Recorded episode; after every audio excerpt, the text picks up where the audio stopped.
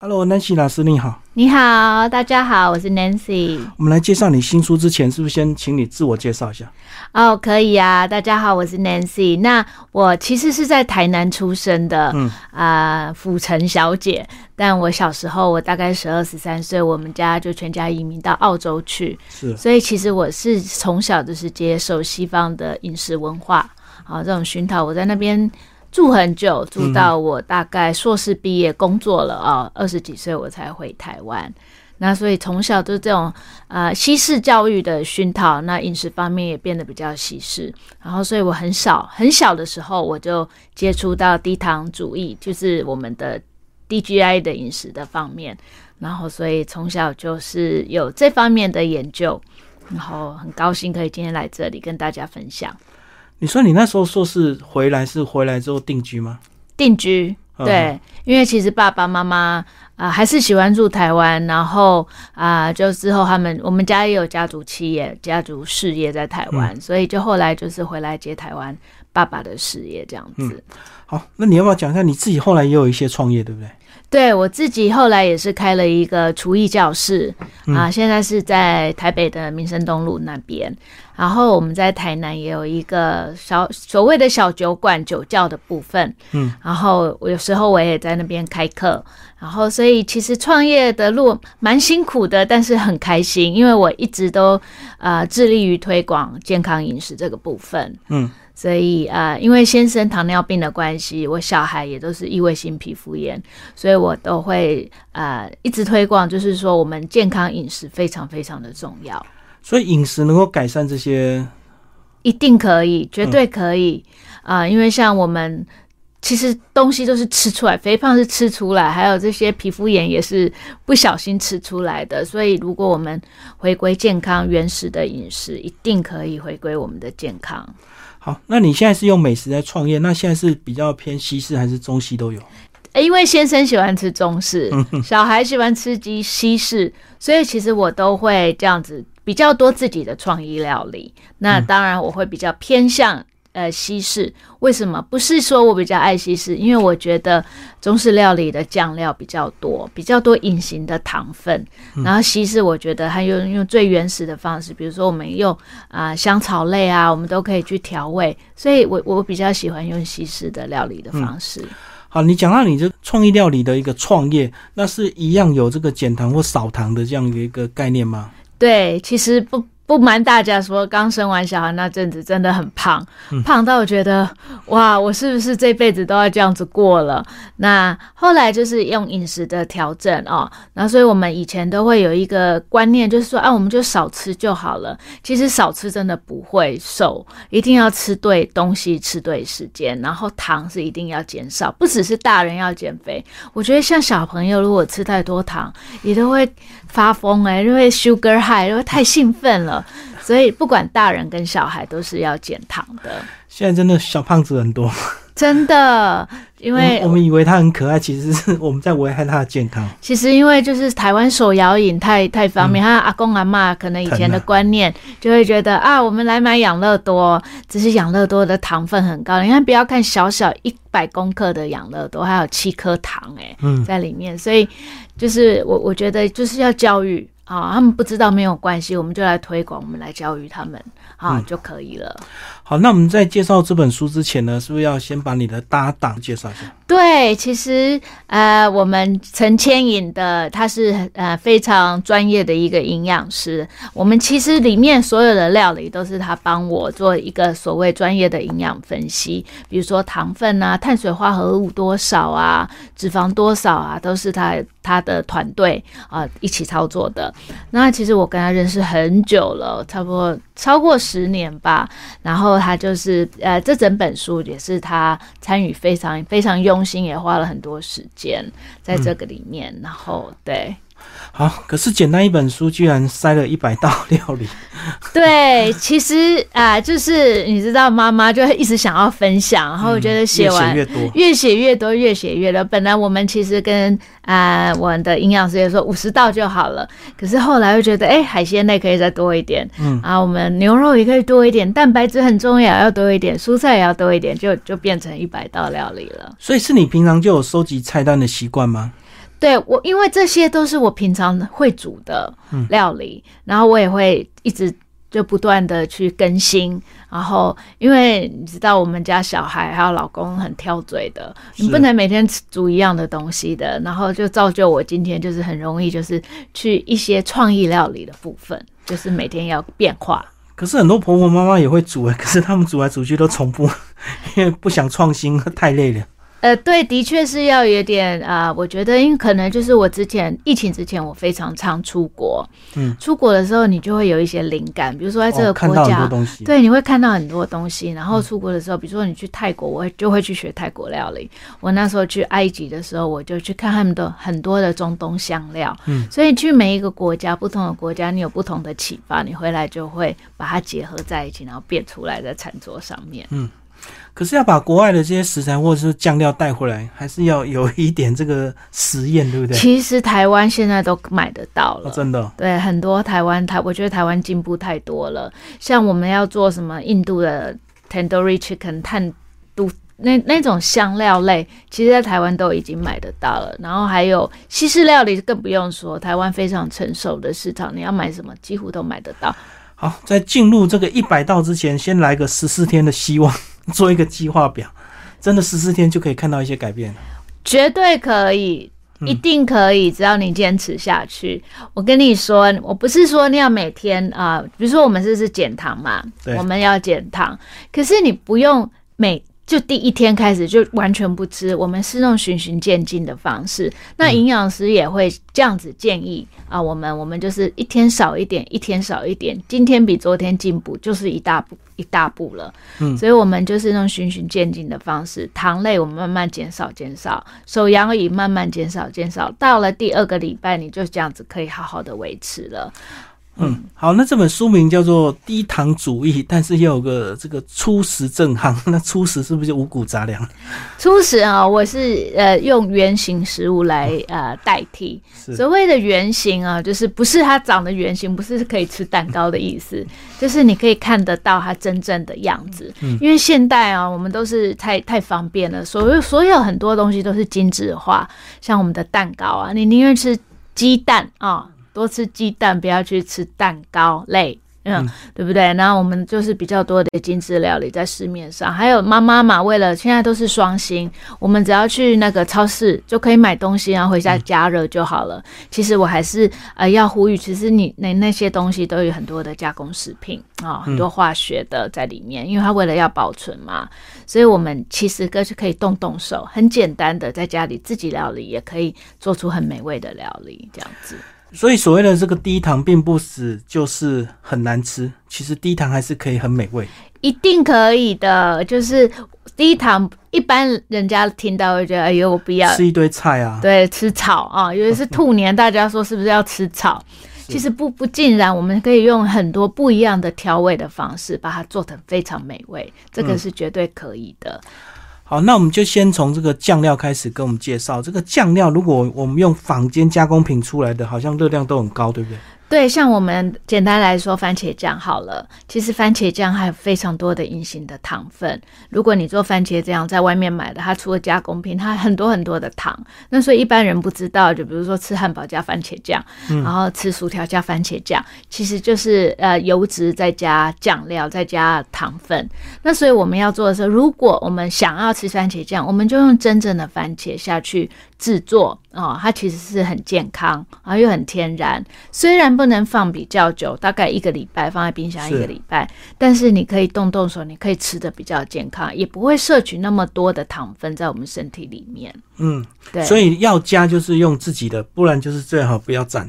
吃原味是吧？呃，吃原味是最好。那如果真的很忙碌，不小心就是一定要加的话，如果去餐厅，那我们就是分量，分量要拿捏的好，不要就是吃一根薯条，然后加两次的番茄酱。到底是要吃番茄酱还是在吃薯条？嗯，对不对？那我们就是适量，什么东西就适量。所以也不是料理方式的这个差别，对不对？很多人就会以为，如果那低糖是不是都要穿烫啊？什么都不要油，不要炸，不要煎。不行不行，其实我们人消化跟代谢也很重要，嗯，所以我们其实也要用一点点好的油啊。与其猪油、鸡油，一般阿妈不是都炒饭吃加猪油？猪油对我们加比较健康的橄榄油啊、葡萄籽油啊，这些都很好。那我们就用这个来油炒，我喜欢用油水炒的方式。可能你弄一点点油，一汤匙的油下去，加蒜末爆香之后，你可以加水，它这样子就变成油水炒。它会啊热量比较低，它但是它有油脂，就可以润滑我们的肠道，我们的代谢、消化代谢也会比较好。嗯，对，所以油水就可以降低那个油的比例，就对。对。对，而且女生不可以没有油，哎，我们就可能皮肤会变凹啊。对，真的没有油，那皮肤都会干瘪的。对，不行不行，我们一定要吃好的油。对，那其实坚果类也是好的油脂来源，所以跟刚刚讲的一样，我们就是要控制我们的分量，不要吃太多，不然就是真的会储存在我们自己身上。好，那酱料做好了，是不是就开始生菜沙拉可以自己加？对，其实生菜沙拉就是我最常煮的一道料理之一。简单来说，我很常做那个藜麦啊，藜麦沙拉，因为藜麦它就是很天然的 super food 超级食物嘛，还有很多的蛋白质，它不算是谷物。嗯，然后我们再加上我们沙拉里面，然后我们可以用一些橄榄油啊，我们的一些油醋，然后啊。我们的盐巴、海盐，再加上我们可能弄孜然粉啊，或者是任何的粉类，我觉得都可以来做调味，它就非常非常好吃。可这个菜吃多了，很多人怕农药，哎，所以是不是有时候还是要花点钱买有机的？呃，我会建议有机的，有机蔬菜非常好。对，因为如果你常像这种天天气冬天啊，很多人也不太觉得哦太生冷了，很冷。其实我都会加一点点橄榄油，放进微波炉五分钟出来，它就不会那么凉。嗯，然后吃下去也会觉得哎比较温暖一点。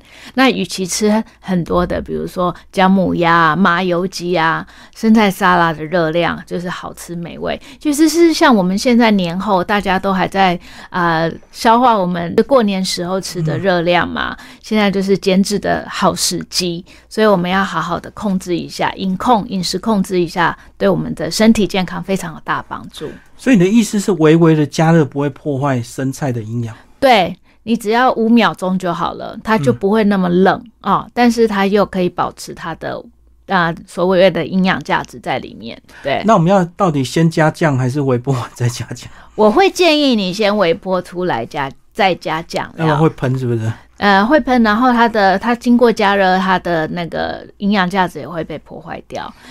哦，所以酱有很多营养成分。对营养成分，当当然它就是有一些呃，就看你下了什么酱嘛。然后通常我都是用油醋啊，还有那些优格酱啊，无糖的优格酱。那所以我会先微波，然后再出来再加就可以了。好，那这个过年肉一定吃很多，那接下来是不是就？可以要改变一下饮食，吃一点海鲜会对肠胃比较好一点啊！我非常建议吃海鲜类，就算过年的时候啊，我也觉得啊，与其吃我们的啊红烧狮子头啊，我们都可以吃一些多一点海鲜，因为海鲜的卡路里比较低。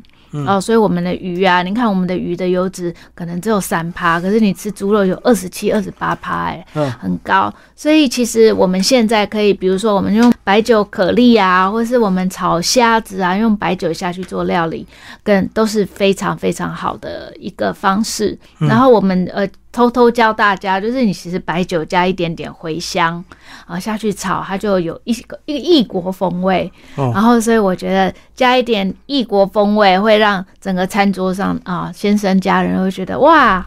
好稀奇哦，不一样的味道，这样子。所以酒不不光是直接拿来喝，还可以入菜，就对。可以入菜，而且可以加白酒。嗯嗯，白酒，而且你知道酒它可以软化蛋白质，它会它的我们的肉啊，我们的啊，我们在烹调的过程，它会比较软嫩哎。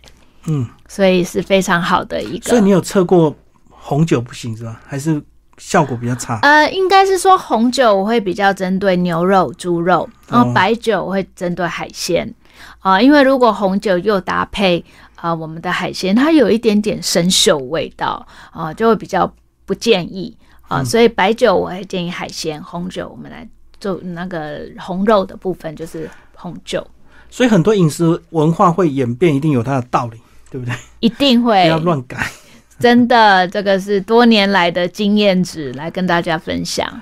所以说，讲到酒，你自己还有另外一个创业是进口这个葡萄酒。对我们家其实呃跟美食有关系，对不对？所以酒也是一部分。其实，其实，在结婚之前，我就是做进口红白酒、香槟的。然后那时候也都是去意大利啊、法国啊去看一下酒庄啊。我们就是常常要去挑选酒款，然后所以也养成了啊那边的饮食文化。那像刚刚说的，红酒要搭配红肉，然后白酒搭配。白肉，这个都是欧洲那边延传下来几百年来的一个呃文化饮食文化，所以可以把这些带来台湾跟大家分享，我觉得也是蛮蛮开心的一件事情。哎，所以这样讲，这个酒不分价钱高低，是不是都可以放啊？当然，如果你价钱高一点，它是会有变化的。比如说你放到更好，对，它会更有层次感。比如说这个这款酒，它是放啊橡木桶的，对对，它出来就会有味道会有变化。那如果你你的比较便宜的一些酒款，它可能变化就没有那么多。会不会变得更难喝？呃，更难喝倒是不会，但是就是要呃，它就比较平淡啊，可能就是餐前酒啊。如果我们要配比较正式的，比如说牛排，我们可能就买比较好一点的，它会有层次的变化，然后比较好。所以讲就是品质不好的酒放在酒还是一样不好，不会就变好就对了。不会不会，只有好酒才会放越陈越好。对，越陈越香这样子。嗯，所以你对这个兴趣也是因为来自于这个美食啊，所以对酒才会有兴趣啊。是，就是因为我觉得以前餐桌就是我们家很常吃牛排嘛，还有油封鸭，然后所以我我爸爸就会每天都开，到现在他也是每天晚餐都会开一瓶红酒来搭配，看他吃什么东西，他的就是我们家的饮食就是这样子。那我觉得，哎，他真的跟啊接触到空气也好啊，跟不同的菜肴，它会变产生的变化也非常多，所以呃，可以把这这个。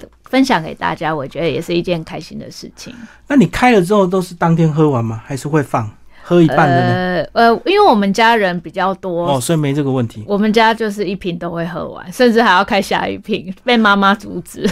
可是一个人如果喝不完一瓶，那个放了之后跟空气氧化，是味道会变差。呃，对，这时候你就是要去买那种特殊的酒塞啊，它有一种。可以杜绝空气的，你就把它塞进去，隔天喝还是可以的。哦，就不能够原用原本的软木塞，因为已经破坏掉了。对，它可能你就它是有设计过的，就是可以保存的比较好。啊，如果真的喝不完，你就是拿去煮饭也可以。哦，红酒牛肉对不对？对，红酒炖牛肉也是一个很很很显学的料理。对，就是红酒炖牛肉，或是猪肉也可以。就看你要怎么炖，加什么香料，它其实都书里面它其实都有介绍。我有很很蛮多料理都有放我们的酒款进来。哦，就是用酒入菜就对。对，那跟我们这个中式的那个姜母鸭什么放米酒一样道理。也也有一样的一个异曲共同工之妙，就是台湾放米酒啊，我们的有时候我们是山猪肉配小米酒嘛，也是这样子。那西式的方面，我们就是放白酒、放红酒这样子。嗯嗯。好，那接下来我们来讲这个甜点。很多人讲到减糖啊、低糖，根本就不敢碰甜点。其实是可以碰的，就像面包，呃，像我在家，我很多时候都会做减糖面包。嗯，还有今天因为来汉生，所以来跟大家分享一个书里面没有讲的，其实。呃，自己培养的酵酵母菌啊，做那种现在很流行的酸种面包，它是非常低 GI 的。然后如果想要吃面包，然后又就觉得又要减糖又要吃面包，我真的没有吃面包，我这样忍不下去。我们可以去买酸种面包进来吃啊，它没有它没有糖啊，它没有啊奶油，它是这样子的一个发酵过程就把面包煮好，所以它是低 GI 的。所以甚至有糖尿病的人，如果想要吃。啊，一些淀粉类，我会非常推荐呃酸种面包。然后这这本书里面也有教大家做一些面包类，还有怎么样不要用面粉，不要用太多的碳水化合物，我们是改用椰子粉啊，或是其他的方式。然后甜点类也有教大家做啊比较奶酪系列的，就是我们可以不用再加那么高热量的 mascarpone cheese。我们可以加弄弄我们平常生活就取代的那种乳酪，也可以做一做出很美味的甜点。嗯，所以你的意思是现在面粉也有一些进步，就对了。呃，不是进步，它可以取代。我们可以用别的，嗯，对，杏仁粉也可以，椰子粉也可以啊，来取代我们所谓的高筋啊、中筋、低筋面粉。对，口感上也会有少许不一样，但也是很好吃。因为现在很多人就是吃太多，比如说披萨类，然后都会肤质过敏啊，所以市面上也推出越来越多那种没有肤质的一些糕点类，我觉得也很适合。呃，身体上比较多负担的人，你不不想那么多的碳水化合物的负担，你也可以做这个选择。嗯嗯，肤质过敏好像是先天，对不对？呃，也有是后天的，呃，也很多时候是环境啊，然后呃，跟免疫系统也有很大的关系，跟肠道也有很大的关系。那其实啊，可能就是年轻时候吃太多了，然后长大之后，你因为你一直吃一直吃，可能长大你的你的线 quota 已经吃完了，然后就会开始有过敏反应。哦，或者是你有些人就是一吃披萨，他就会胀气，也是这样子的一个道理在。好，你讲到你小孩那时候有异位性皮肤炎，所以他是什么因什么诱发的？他是先天，这种是遗传性的。他一出生，呃，医生就帮我们验，就真的就是开始红红的，脸永远都是红的。那呃，小孩子的部分呢，当然食疗是很重要的，就让他吃，不要吃那么多会过敏的过敏源的东西，像有毛的就暂时先不要吃，像奇异果啦、草莓啦这种的，我们先暂时不吃。还有，我觉得很多妈妈呃，如果要煮花野菜，就洗干净一点，因为花野菜很多滞留的农药，嗯，对，残留。很多妈妈会觉得啊，我小孩吃花野菜会过敏，其实不一定，可能是农药过敏，是可能是。太多农药没有洗干净，所以像我们吃草莓啊，吃啊花野菜，我觉得都要洗得特别干净。嗯哦，那所以呃，像这些慢慢去尝试，像我儿子他很特别，他是对橘子会过敏，就是柑橘类还会过敏，然后吃太多就嘴巴就整个肿起来。所以这是每一个小孩体质不一样，妈妈就可以少量去试，看自己的小孩子对什么事对什么过敏，然后我们慢慢增加。但是小孩子很好，因为随着他年纪长大，他他的免疫系统会变好，常常让他运动，让他多运动，他的异位性皮肤炎会慢慢的变好。嗯，哦，对，有时候是刚出生一段时间，对不对？对，他刚出生小朋友的免疫系统本来就还没有长好嘛，然后随着年纪增加，就让他多多去运动，多晒太阳啊，免疫系统又变好。所以这样讲，如果真的长期过敏的话，就是要只能避掉过敏源，对不对？好像也没有办法改善。改善肠道啊，肠道如果比较健康，你的免疫系统也会变好。所以会建议呃，如果是知道自己多吃益生菌，有些妈妈也会这样子让小孩子吃啊，增加他的肠道。还有，我觉得排便很重要。然后就是让小孩子多多代谢掉身体一些毒素，啊，让它代谢掉比较好。所以可以多吃香蕉啦，多吃菇类，让它代谢的比较好。可像有些人酒量不好，哎，那酒量不好能够训练吗？能够能够多喝就会好吗？其实这个是可以被训练的，真的。但是喝太多也会起酒疹，所以就是要看啊，看个人体质啊，反正就适量就对了。对，一定要适量。切记一定要适量。对啊，你刚聊了这么多这个酒路菜，那万一你这个过量之后，搞不好变酒驾。对，所以刚刚跟大家讲，我们一定要适量的饮食。对，像像我们过年期间，我们也是很遵守我们交通规则的。我们只要一饮酒，我们就不开车，嗯，很重要。好，那这个书除了一百道料理之外，后面还有一些理论的一些方式。这个也是，如果你对这个生酮啊，或者是什么减糖还有点模糊的话，是不是在这边也可以看得比较完整一点？对，那其实他他这本书也没有办法写那么多，所以啊，我后面还有我的粉丝专，会就是可以 Q R code 扫，随时都可以来问我也没有关系，因为其实理论上面。啊，我觉得晚餐可以跟大家分享一下，晚餐是最重要的。然后，所以晚餐我们大部分吃完，我们就想要睡觉休息了嘛。所以你吃太多晚餐，就会储存在我们身体里面，变成啊多余的热量就。变成脂肪，那所以我会建议，如果你把想要吃的东西，我们放在早餐吃啊，早餐吃的像皇帝，一整天还可以慢慢的消化，就对，因为我们出来也要工作啊，我们会消耗热量。可是晚餐我们吃饱饭就看电视，然后睡觉，所以我我会希望就是啊，如果真的要维持我们的体态的话，晚餐我们尽量少吃。啊，把想要吃的都早上吃掉，你就会比较觉得哇，很容易维持，而且身体也会比较轻盈，比较舒服，比较好睡。那如果说没有办法变成早上吃，是不是要吃早一点，对不对？不要让它囤积起来。对你可能就五六点先吃，然后你大概九点十点睡觉的时候，你还有四个小时可以慢慢的去消化掉。对，然后如果真的有吃的，就可能去散散步啊。是，对，还是要呃要消耗掉啊，不要马上吃饱就去睡觉，这样子都会储存在身体里面。哎，那像欧洲人，他们很多国家是吃的很晚，又吃的很久。所以是不是肥胖问题就很严重？可是其实你看法国人哦，他的东西都很少哦。很精致，很精致，很少。其实他们只是拉长时间，他们讲话讲很多，可是吃下去的我不觉得有那么多，因为他们都是走精致路线。然后我觉得还它是一个整个文化，它可能就会让你先吃面包，然后然后再来就是沙拉，然后肉最后一小块一小块。可是因为你把时间拉长了，你可能就不会那么饿，你不会感觉那么饿，所以它它其实是细嚼慢咽把时间拉长。可是你看台。台湾人，我们最多是什么？快炒店开始炒炒炒，一下子就放在全你的你的桌上嘛，你全部都想吃，而你全部吃下去就是热量在我们身上，而且我们都没有咀嚼，我们就觉得像吃稀饭，咕噜一下子就吃下去了。对，所以我们也我们其实要学习的饮食文化就是细嚼慢咽。对，刚刚有讲到一个重点，因为我们的用餐时间很短，所以有时候你一瞬间吃太多，还没有感觉饱。对，然后你就一直吃。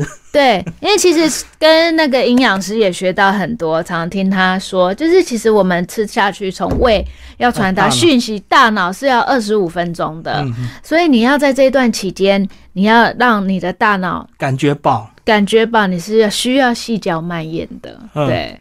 所以吃太快的话，就是大脑还感觉没饱，一直塞。等你感觉饱了之后，就已经过量。对，的确是这样子。嗯，所以我觉得我教大家一个方法：多吃虾子跟螃蟹，因为你要剥很久。哦，对，你要剥很久，吃的时间。对对，你就会一直慢慢剥，然后剥完，你可能就已经啊，我好像有一点饱了。哦，所以这个不只是这个饮食的改变，有时候还是习惯也要改变，就对。对，没错，多多多吃螃蟹。啊，在书里有一个特别提到这个苏肥料理包，这个苏肥是不是也是现在很夯的一种饮食啊？对，因为其实呃，妈妈啊都没有生，因为我们现在都是双薪家庭啊，没有办法剁鸡的。对，没有办法回家还要这样子烹调，那所以啊，我我们公司就发明了这个，就是解决妈妈的困扰。其实蛋白质很重要，然后其实你只要简单再炒个菜，然后这个其实退冰就可以吃了。所以吃冷的。呃，它你可以微波，它就变热的，因为它它是已经煮好的，熟的对，它是熟的。然后，所以我们只要退冰，然后再炒一盘菜就可以了，炒个蛋哦，就很方便，很快速就可以十分钟上菜的秘密。